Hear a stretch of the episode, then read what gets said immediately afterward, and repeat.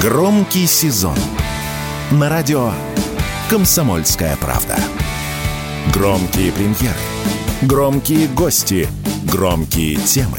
Весь мир услышит Россию. Весь мир услышит радио «Комсомольская правда».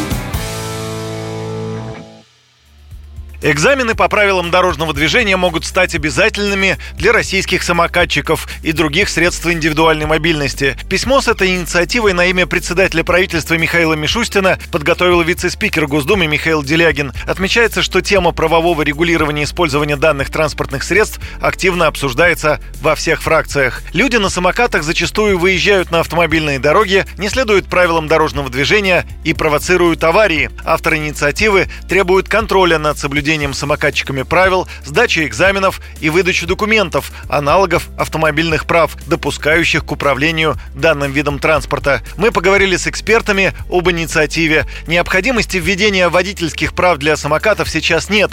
Такое мнение в разговоре с Радио КП высказал представитель кикшеринга ВУШ Денис Балакирев. Объем знаний, который необходим для того, чтобы ездить на самокатах так, э, чтобы не причинять э, дискомфорта другим, чтобы не становиться участником каких-то негативных инцидентов, он достаточно достаточно небольшое. Это всего несколько пунктов ПДД, и получить эти знания уже сейчас можно и в онлайн-формате, в приложении сервиса, и в живом формате, в рамках школы вождения, например. То есть, эта работа уже сейчас ведется. И в прошлом э, сезоне, скажем, более 1 миллиона человек прошло обучение в онлайн и офлайн формате. И, как отмечает сам автор инициативы, самокаты уже сейчас стали полезной частью жизни наших городов. Э, в первую очередь, это транспорт, который доступен всем, начиная с 18 лет. Так вот, введение прав эту модель, транспортную модель использования самокатов, конечно же, сломает, потому что самокаты уже не будут доступны для всех.